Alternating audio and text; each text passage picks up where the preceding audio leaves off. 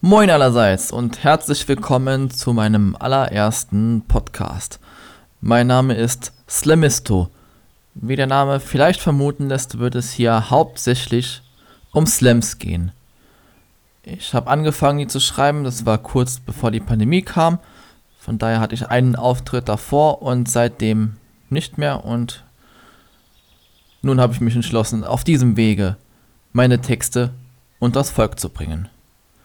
Es wird auch zwischendurch andere Texte geben, die vielleicht auch eher in Richtung Politik gehen oder auch persönliche Gedanken, die in keinster Weise eigentlich in die Kategorie Slam passen, aber hauptsächlich bekommt ihr das, was der Name verspricht.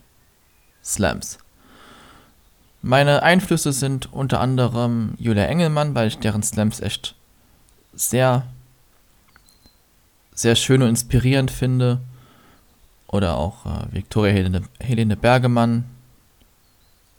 Die hat einen ganz besonderen Humor, den ich ganz gerne mag. Und ansonsten sind es auch so Einflüsse wie Sarah Bossetti, die echt wirklich sehr intelligente und schlagfertige Videos rausbringt mit politischem Content. Und weitere Einflüsse werden sich im Laufe der Zeit noch zeigen. Kurz ein paar Worte noch zu mir. Ich bin 29 Jahre jung, bin gerade Anfang des Jahres für meine Lehramtsausbildung, für den letzten Schritt davon, nach Niedersachsen gezogen. Und ja. Ansonsten mache ich auch noch Musik unter dem Namen Filmisto. Den findet ihr auch auf YouTube, den Kanal.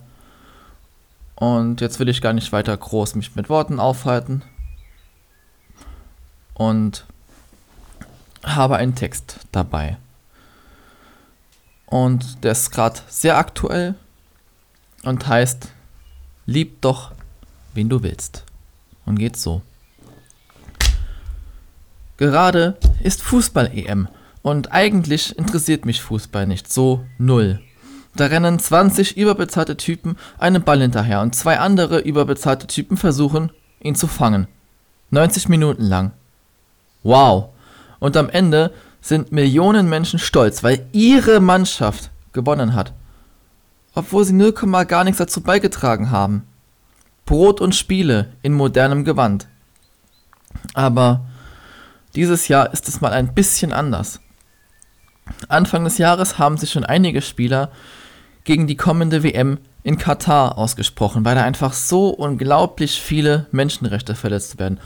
Und jetzt gerade hat der Großteil der deutschen Fußballnation einfach mal einen großen Mittelfinger Richtung Ungarn gezeigt.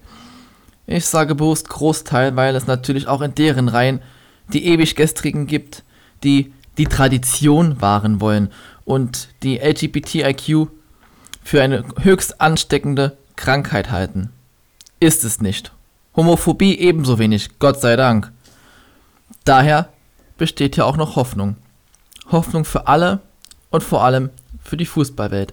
Dass sie jetzt endlich mal anfangen, über den eigenen Tellerrand zu schauen, ist ein guter Anfang. Hoffentlich hält es sich länger als der Pride Month oder das Ende der EM in Kürze.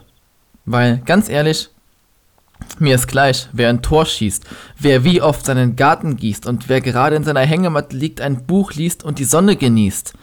Aber lieb doch, wen du willst.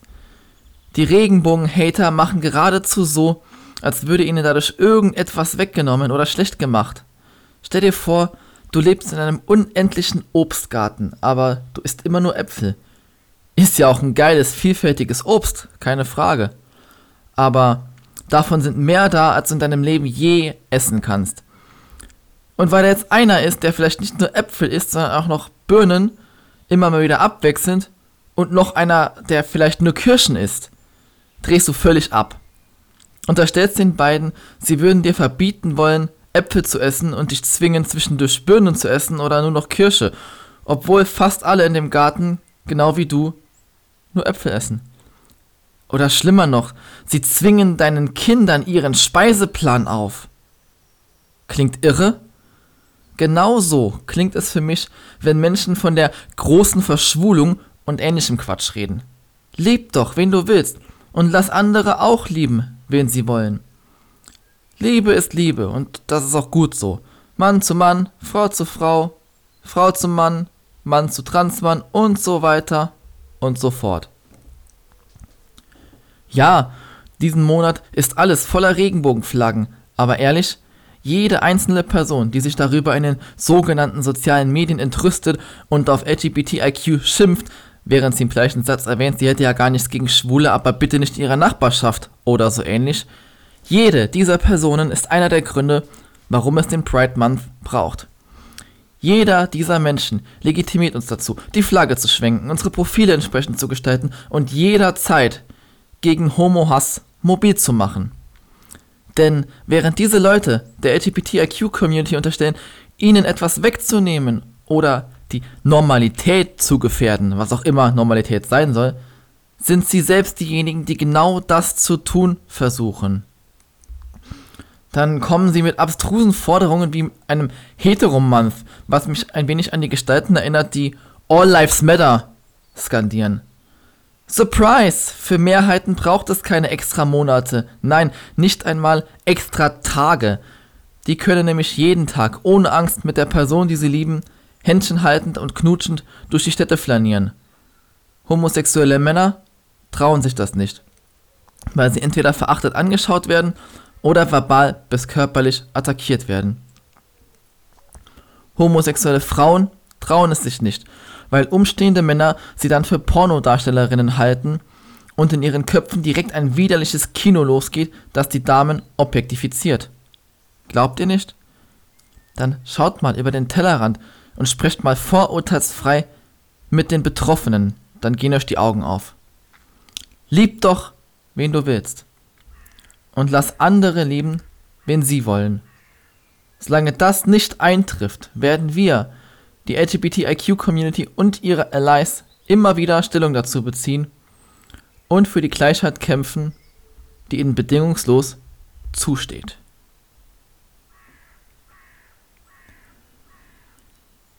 So, das war mein Text für heute, meine Gedanken zum Pride Month, zu der Diskussion um das Regenbogenstadion in München, welches ja doch nicht stattfinden durfte und generell zum Thema LGBTIQ-Community und dass Liebe einfach Liebe ist. In diesem Sinne, macht's gut und bis bald.